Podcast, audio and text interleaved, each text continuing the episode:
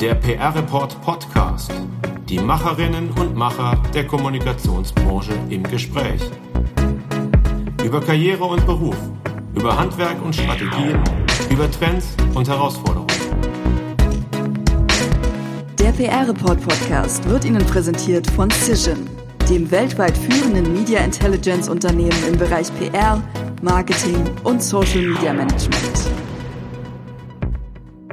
Wir sind zurück mit dem PR Report Podcast. Mein Name ist Daniel Neun. Ich freue mich über alle, die diesmal dabei sind.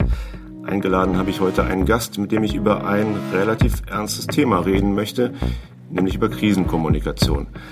Wahrscheinlich gibt es nur wenige Kommunikationschefs in Deutschland, die ähnlich viel Erfahrung mit ganz unterschiedlichen Arten von Krisen haben und die ähnlich krisengestellt sind wie er. Wobei das in seinem Fall leider Gottes eben auch bedeutet, dass er auch schon mit einem sehr, sehr tragischen und wirklich schrecklichen Ereignis zu tun hatte. Mein heutiger Gast arbeitet seit 15 Jahren bei der Deutschen Lufthansa. Er ist seit sechs Jahren deren Kommunikationschef.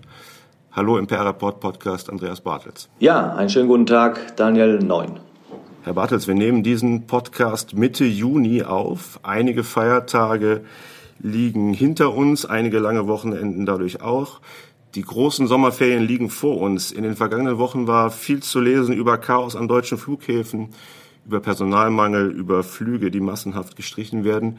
Wie hoch ist Ihr persönlicher Stresspegel derzeit? Ja, es ist schon eine große Anspannung, ähm, unter der wir hier arbeiten, weil natürlich ist das für uns keine befriedigende Situation, dass wir Hunderte von Flüge streichen müssen, weil die Personalkapazitäten an vielen Flughäfen, bei Bodendienstleistern, bei Abfertigern nicht ausreichen, um die Flüge, die wir im Programm haben, auch tatsächlich äh, darzustellen. Und wir tun eine ganze Menge, auch unsererseits, um diesen Schaden so gering wie möglich zu halten. Aber es ist äh, tatsächlich eine Situation, die nicht leicht ist. Vor allem auch deswegen nicht, weil wir ja vor wenigen Wochen noch das umgekehrte Problem hatten, nämlich zu wenige Passagiere. Wir haben jetzt 24 Monate Pandemie hinter uns und in dieser Pandemie haben wir ja tatsächlich äh, einen großen Teil unseres Geschäfts verloren. Teilweise war es bis zu 90 Prozent unserer Flugzeuge am Boden.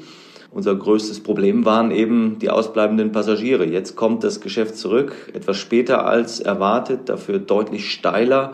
Und jetzt müssen wir feststellen, dass die Infrastruktur nicht ausreicht, um tatsächlich diesen Ansturm zu bewältigen.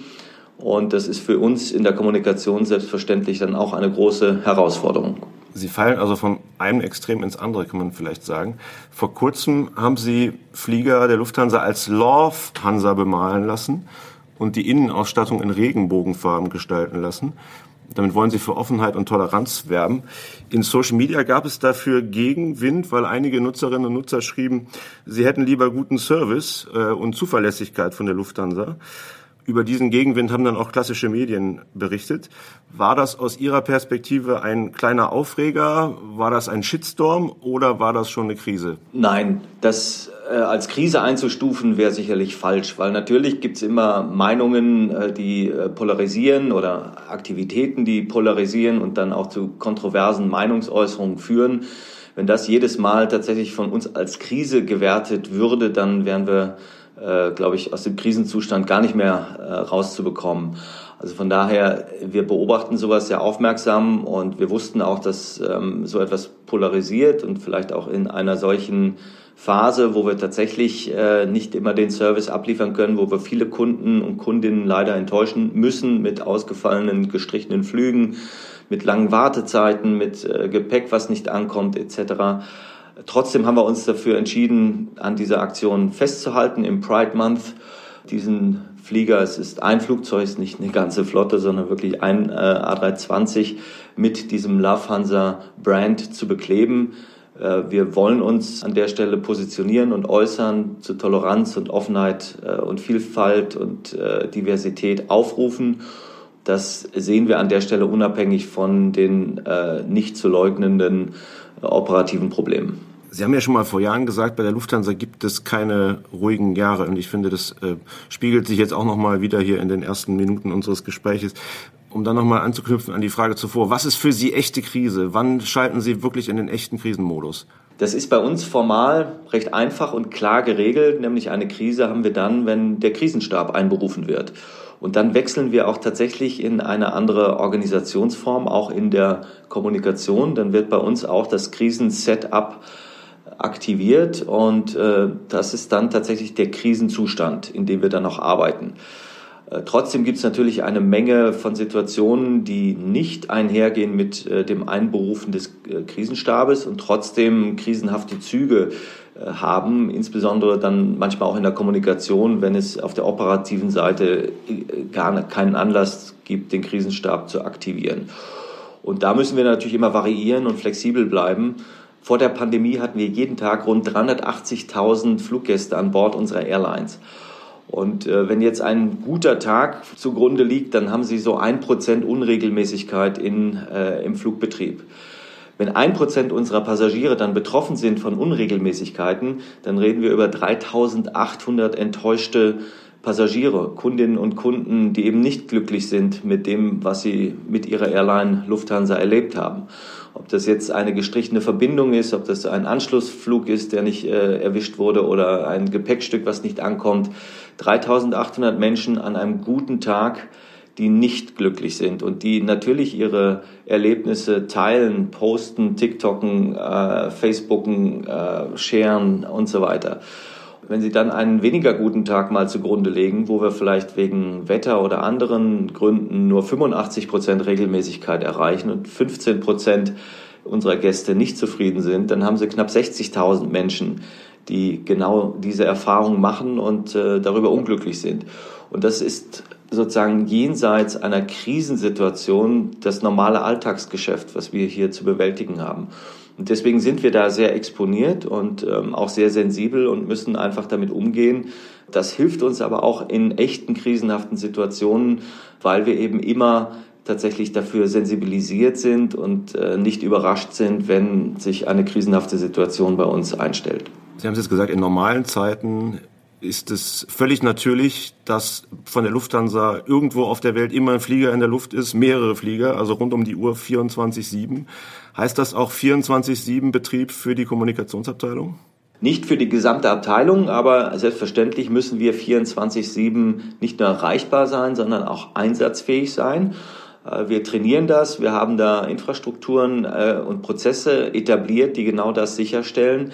Aber es ist genau so, wie Sie sagen, Herr Neun. Bei uns sind immer Flugzeuge in der Luft. Wir haben einen äh, Flugbetrieb, der rund um die Uhr funktioniert und damit können natürlich auch rund um die Uhr Dinge passieren, die uns auf den Plan rufen und die eine Aktivität der Kommunikation ähm, erfordern. Und das haben wir in der Tat sichergestellt. Gibt es Momente, in denen Sie, Herr Bartels, als Kommunikationschef Ihr Mobiltelefon ausschalten können? Nicht, wenn ich am Boden bin. Wenn ich im Flugzeug bin, leiste ich natürlich den Anweisungen unserer Crews Folge und stelle das äh, Mobiltelefon ab. Aber ähm, ansonsten gibt es die Situation nicht. Sie sind dauererreichbar, ja? Äh, Im Urlaub, Weihnachten, Feiertage, Sie müssen erreichbar sein, ja? Richtig. Das ist so. Aber das ist etwas, was man weiß, wenn man in der Kommunikation der Lufthansa arbeitet oder auch Kommunikationschef der Lufthansa wird dann äh, hat man nicht die Illusion, dass man sich leisten kann, nicht erreichbar zu sein, sondern das gehört einfach zum Job dazu und da muss man einen Weg finden, damit umzugehen. Sie sind jetzt äh, seit 15 Jahren bei der Lufthansa, seit 2007 ganz genau. In diese Zeit fallen diverse Streiks, Tarifauseinandersetzungen. Es gab die Aschewolke, in deren Folge, ähm, glaube ich, eine ganze Woche lang der Flugverkehr in Europa ausgefallen ist. Sie haben es gesagt, in der Pandemie kämpfte die Lufthansa um ihre Existenz, musste Zehntausende Stellen abbauen. Und wir erinnern uns sicherlich alle an das Jahr 2015, als es eine Katastrophe gab, als nämlich ein Co-Pilot eine Germanwings-Maschine zum Absturz brachte und 150 Menschen starben. Äh, diese Germanwings-Katastrophe, hat Sie die persönlich verändert? Schauen Sie anders auf Ihre Arbeit seitdem? Bewerten Sie Dinge anders? Ja, das kann ich ganz klar mit Ja beantworten, denn eine solche Katastrophe geht äh, zum einen nicht spurlos an einem vorbei, wenn man tatsächlich dann in der Verantwortung steht, ein solches Unglück kommunikativ bewältigen zu müssen. Damals gemeinsam mit Barbara Schädler. Das äh, ist nichts, was man einfach so wegsteckt oder was, äh, was einen unverändert zurücklässt.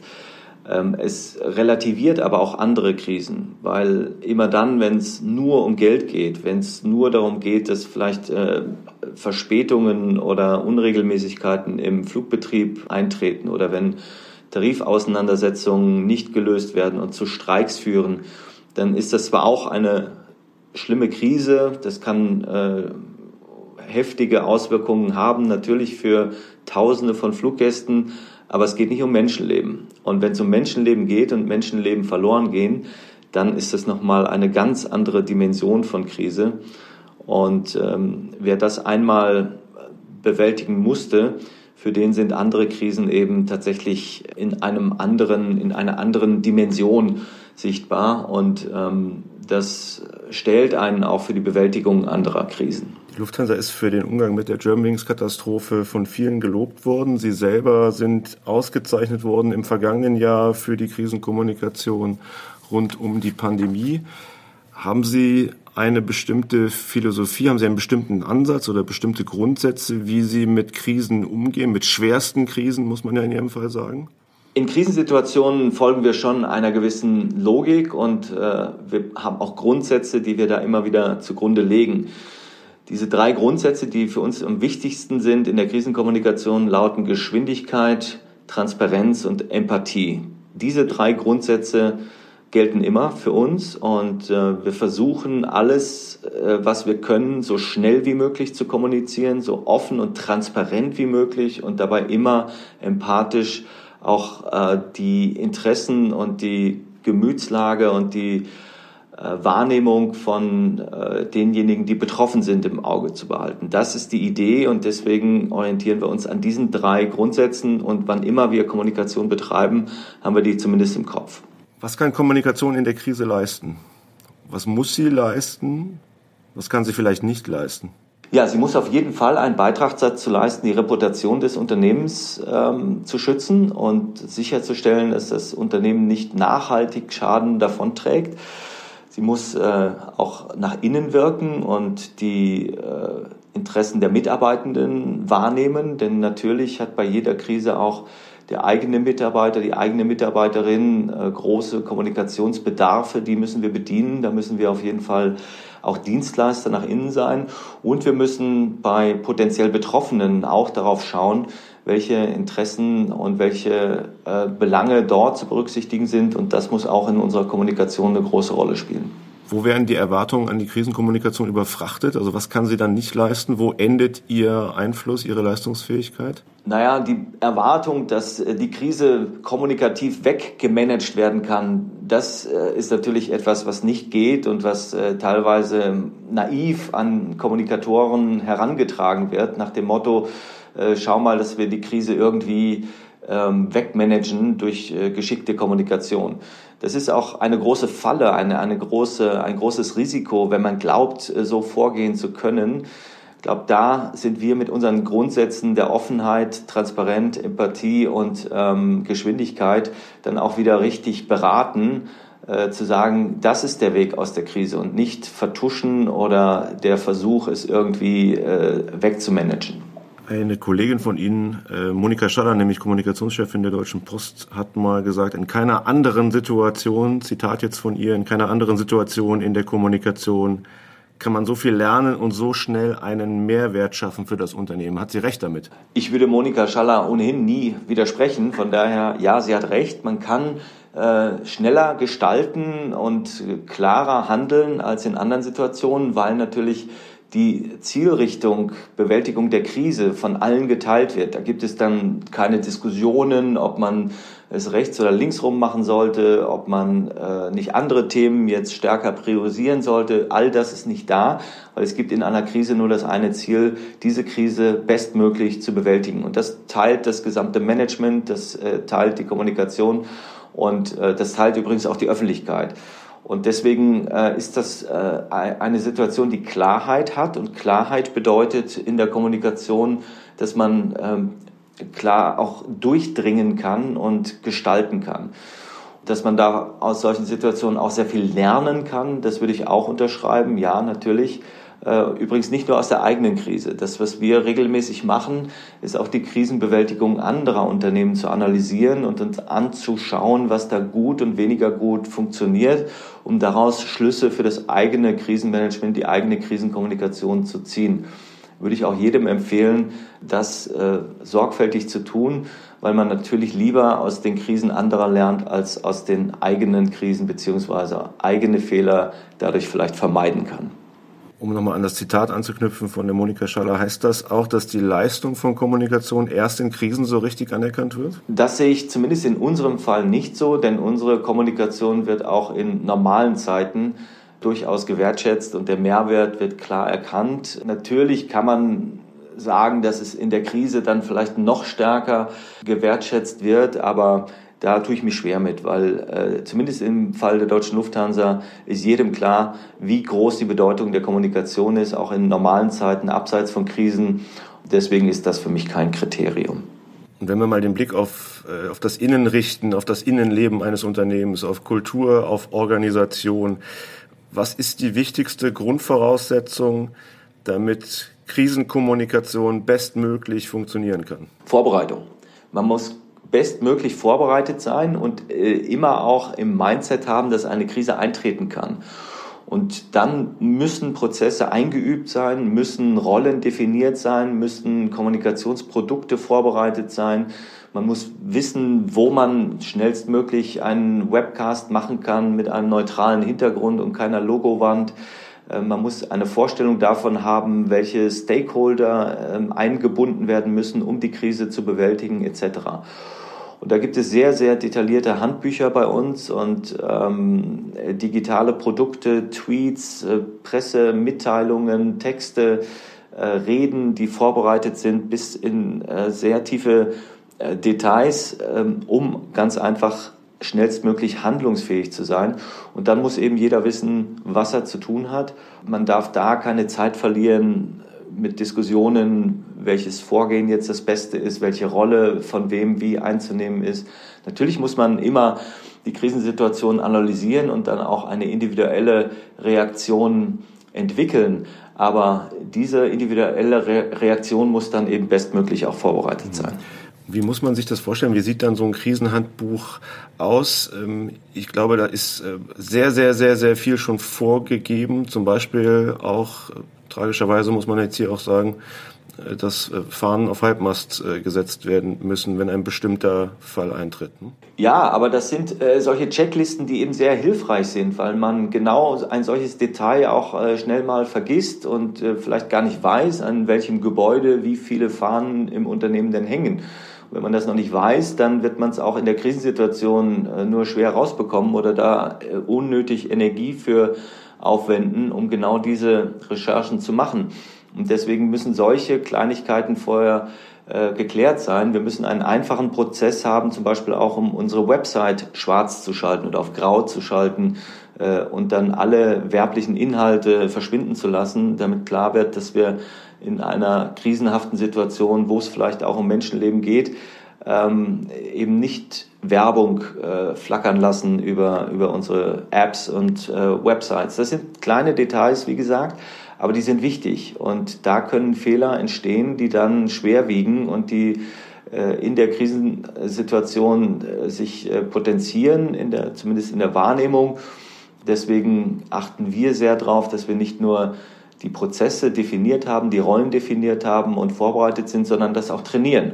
Wir machen regelmäßige Krisenkommunikationstrainings, wo wir tatsächlich dann auch Szenarien durchspielen wo wir prüfen, ob unsere Schnittstellen äh, alle richtig äh, noch aktuell sind, ob Telefonnummern äh, auf dem aktuellen Stand sind, ob wir die Akteure auch erreichen, ob wir äh, die äh, auch zu Nachtzeiten oder an Wochenenden oder an Feiertagen die richtige und notwendige Kapazität ähm, haben, um eine Krise spontan zu bewältigen. All das trainieren wir und prüfen wir immer wieder damit wir, wie gesagt, wenn es dann tatsächlich eintreten sollte, auch vorbereitet sind. Wie muss man sich so ein Krisenhandbuch vorstellen? Welchen Umfang hat das? Kann man das sagen? Also wahrscheinlich ist es digital jetzt und nicht mehr ähm, äh, analog niedergelegt, ja, haptisch, sondern digital.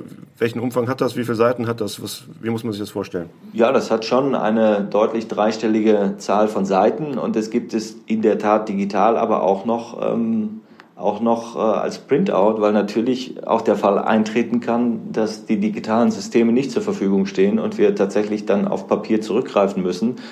Das klingt vielleicht anachronistisch, ähm, hat aber was mit Redundanz zu tun und Redundanz ist auch wiederum ein Faktor in der, in der richtigen Vorbereitung. Es muss vor allem gepflegt werden. Es ist nicht so, dass man ein Krisenhandbuch einmal erstellt und dann äh, über Jahre äh, irgendwo hinlegt und dann aus dem Regal nimmt, wenn es soweit ist, oder aus dem, auf dem Rechner aufruft, wenn es soweit ist, sondern es muss äh, kontinuierlich gepflegt werden, es muss an neue Erkenntnisse, Situationen angepasst werden, es müssen neue ähm, Ansprechpartner innen äh, ergänzt werden und andere rausgenommen werden.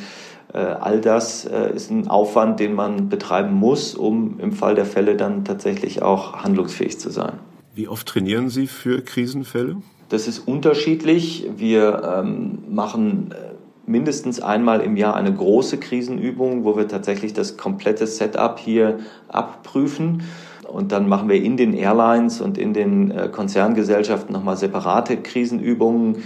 Wir sind in andere Krisenübungen integriert, wo zum Beispiel Systempartner wie Flughäfen äh, ihre Krisenabläufe testen und dann uns als äh, Stakeholder mit einbeziehen. Es gibt Konzernkrisenübungen, wo wir Teil sind von dem Übungsgeschehen. Aber wir machen das dann auch sehr realitätsnah. Also ein Beispiel ist, dass wir ein Jugendtheater aus Wiesbaden engagieren, die dann bei uns anrufen und Angehörige oder auch Journalisten simulieren, die aggressiv sind, die zum Teil schreien oder auch äh, weinen am Telefon. Und das muss man alles mal erlebt haben, damit man ein Gefühl dafür bekommt, was in einer wirklich ernsthaften Krise geschehen kann und wie sich das, wie gesagt, anfühlt. Wenn man das zum ersten Mal erlebt, wenn es äh, im Ernstfall passiert, dann äh, glaube ich, ist das äh, nicht die beste Ausgangssituation, um eine optimale Krisenbewältigung hinzubekommen. Um nochmal auf das Zitat von Monika Schaller zurückzukommen, sie hat gesagt, in Krisen lernt man am meisten, lernt man am meisten auch über sich selbst? Oder lernt man viel auch über sich selbst? Ja, man lernt definitiv viel über sich selbst, dem würde ich auch sofort äh, zustimmen. Ob es die Situation ist, wo man am allermeisten über sich lernt, ich glaube, das ist äh, individuell unterschiedlich und das kann man so pauschal vielleicht auch nicht sagen. Aber dass man etwas über sich lernt, dass man ähm, sich auch selber reflektiert, wie man mit einer solchen Krise umgeht, äh, und auch über andere sehr viel lernt, wie andere mit Krisen umgehen. Wer, wer bleibt ruhig, wer wird nervös, wer ist schnell an der Belastungsgrenze, wer ist hochresilient. All das ist etwas, was tatsächlich in Krisen äh, hervortritt, was dann tatsächlich auch was mit Lernen zu tun hat. Welche persönlichen Voraussetzungen, Eigenschaften braucht ein guter Krisenkommunikator, eine gute Krisenkommunikatorin? Also ich glaube, dass es wichtig ist, dass man äh, diese drei Prinzipien, die ich vorhin erwähnt hatte, Geschwindigkeit, Transparenz und Empathie, dass man die auch in der eigenen Kommunikationsarbeit umsetzen können muss. Wer damit schon ein Problem hat, der ist meines Erachtens auch dann in der Krise nochmal noch mal deutlich mehr äh, überfordert als möglicherweise schon in der normalen Situation. Dazu braucht man auch eine gewisse Resilienz, die es einem ermöglicht, auch unter Druck und Stress und unter dem Eindruck der Krise äh, gut arbeiten zu können, konzentriert arbeiten zu können. Man darf sich aber auch nicht so weit dann davon distanzieren und ähm, entfernen, dass man jegliche Empathie für das Geschehen verliert. Also ich glaube, das ist äh, eine Gratwanderung, aber Resilienz ist trotzdem eine ganz wichtige Voraussetzung, um in der Krise handlungsfähig und leistungsfähig zu sein. Was ist die größte Schwierigkeit für Krisenkommunikation? Im konkreten Fall, wenn sie eintritt, ist das die, die unklare Informationslage? Ist das, das äh, die Geschwindigkeit, in der sich Informationen auch verändern können? Ist das der, der öffentliche Druck, der Informationshunger der Öffentlichkeit? Ist das das Ringen intern mit Anwälten? Das ist sehr unterschiedlich. Jede Krise ist individuell und man muss, wie gesagt, jede Krise auch äh, neu bewerten und dann mit den Prozessen und Infrastrukturen, die man hat, äh, bewältigen. Und der Druck kann aus unterschiedlichen Richtungen kommen. Das kann in der Tat intern sein, dass es bestimmte Abstimmungsnotwendigkeiten gibt, die äh, dazu führen, dass die Kommunikation sich verlangsamt und dann man tatsächlich das Gebot der Geschwindigkeit und Transparenz nicht, wie man das selbst für richtig hält, umsetzen kann. Äh, es kann der Druck von außen sein, es kann äh, politischer Druck sein, es kann äh, Druck sein von Aufsichtsbehörden, da ist alles möglich. Ähm, nehmen Sie nur den Ausbruch des Vulkans damals, Ayafaya Jökül, der uns für acht Tage hier den europäischen Luftraum stillgelegt hat. Da kam der Druck tatsächlich von der Politik, die aus Vorsicht diese Maßnahme ergriffen hat, obwohl für jeden sichtbar keine Aschewolke in der Luft hing. Das war ein Beispiel dafür, wo äh, einfach Druck aus einer bestimmten Richtung kam und wenn Sie Streiks haben, dann kommt der Druck aus einer ganz anderen Richtung. Wichtig ist, dass man das immer richtig zuordnet, um dann auch äh, mit der richtigen Kommunikationsstrategie darauf zu reagieren. Geschwindigkeit ist wesentlicher Faktor in der Krisenkommunikation. Sorgfalt ist wahrscheinlich ein anderer. Wie meistert man diesen Spagat? Ja, bei all dem, was man tut, muss man natürlich auch Sorgfalt walten lassen. Ich habe auch nicht gesagt Geschwindigkeit vor Sorgfalt, aber es muss einem gelingen, äh, trotz schneller Reaktionen auch sorgfältig zu reagieren. Das muss schon einhergehen miteinander und das ist auch der Anspruch. Haben sich Krisen verändert?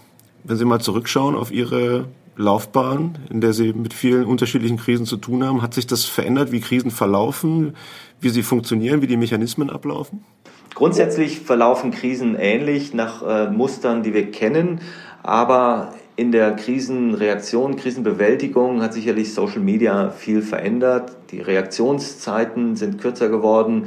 Bevor es Twitter gab, äh, hatte man tatsächlich noch mehr Zeit, sich auf äh, Reaktionen einzustellen und sich Reaktionsstrategien zu überlegen. Mittlerweile ist eben durch Twitter und andere Social-Media-Kanäle jede Krise sofort weltweit transparent und das zwingt uns natürlich auch, äh, schneller mit Reaktionen draußen zu sein und schneller eine Reaktion zu liefern. Das ist vielleicht der größte Unterschied, dass äh, sich die Dinge beschleunigt haben. Aber kann man sich trotzdem dann nochmal zurücknehmen? Thema Sorgfalt, ja, weil es ist extrem wichtig, dass das, was man kommuniziert, natürlich dann auch stimmt. Trotz großem Druck, trotz Geschwindigkeit, äh, trotz sich schnell verändern können Informations- lagen, hat man da vor diesem Hintergrund trotzdem nochmal Zeit, sich äh, vielleicht nochmal zurückzuziehen, nochmal kurz etwas zu besprechen in Ruhe und ähm, Menschen mit einzubeziehen. Das braucht ja auch Zeit, ähm, um keinen Fehler hier zu machen, der einem dann, obwohl man sehr schnell war, aber trotzdem dann ähm, wieder einholen kann. Ja? Ja, die Zeit muss man sich unbedingt nehmen. Also da bitte nicht Geschwindigkeit falsch verstehen. Geschwindigkeit heißt so schnell wie irgend möglich die Kommunikation zu gestalten. Wenn aber tatsächlich nochmal äh, ein Innehalten notwendig ist oder eine tiefere Analyse von irgendeiner einem Sachverhalt, dann darf man natürlich nicht äh, voreilig kommunizieren auf die Gefahr hin, dass man dann etwas Falsches tut. Das darf man nicht machen. Aber trotzdem muss man bei all dem, was man an, an Analysen und Abstimmungen und Überlegen sozusagen macht, muss man das Ziel haben, trotzdem so schnell wie möglich zu einem Ergebnis zu kommen. Ich habe nicht gesagt Geschwindigkeit vor Sorgfalt, sondern idealerweise die Kombination aus sorgfältig abgewogener und geplanter Krisenkommunikation, die im Idealfall so schnell wie möglich erfolgt. Zum Abschluss nochmal, Sie haben das Thema Resilienz angesprochen. Sie haben, wir haben gelernt, Ihr Handy geht nur in ganz, ganz seltenen Momenten aus. Sie machen diesen Job jetzt schon jahrelang, ähm, haben wirklich elementare Krisen äh, miterlebt, äh, an vorderster äh, Front, wenn man das in diesem Fall so sagen darf. Wie schaffen Sie das selber, resilient zu bleiben? Ja, man muss natürlich auf sich achten. Das gilt selbstverständlich auch für mich. Ähm, mit Sport und anderem Ausgleich äh, versuche ich da eine Balance herzustellen. Ich persönlich glaube nicht an dieses äh, Prinzip der Work-Life-Balance in einem ja, antagonistischen Sinne, dass man äh, Work und Life in zwei getrennten Sphären hat, die man tatsächlich auch getrennt voneinander auf eine Waage legt und ausbalanciert ich bin Mensch, während ich arbeite und ich arbeite als Mensch. Also von daher ist Work und Life irgendwie bei mir eins und die Kunst besteht darin, dass man keine Frustration empfindet, wenn zum Beispiel die Arbeit ins Privatleben reinschwappt und genauso muss man äh, auch in der Lage sein, äh, als privater Mensch äh, in der Arbeit zu wirken und von daher versuche ich das als Symbiose und bin damit zumindest äh, in den letzten Jahren ganz gut gefahren. Dann sage ich an dieser Stelle vielen Dank für die Einblicke. Andreas Bartels, Kommunikationschef der Lufthansa. Sehr gerne, Herr Neun, und vielen Dank für das Interview. Der PR-Report Podcast wird Ihnen präsentiert von Cision, dem weltweit führenden Media Intelligence Unternehmen im Bereich PR, Marketing und Social Media Management.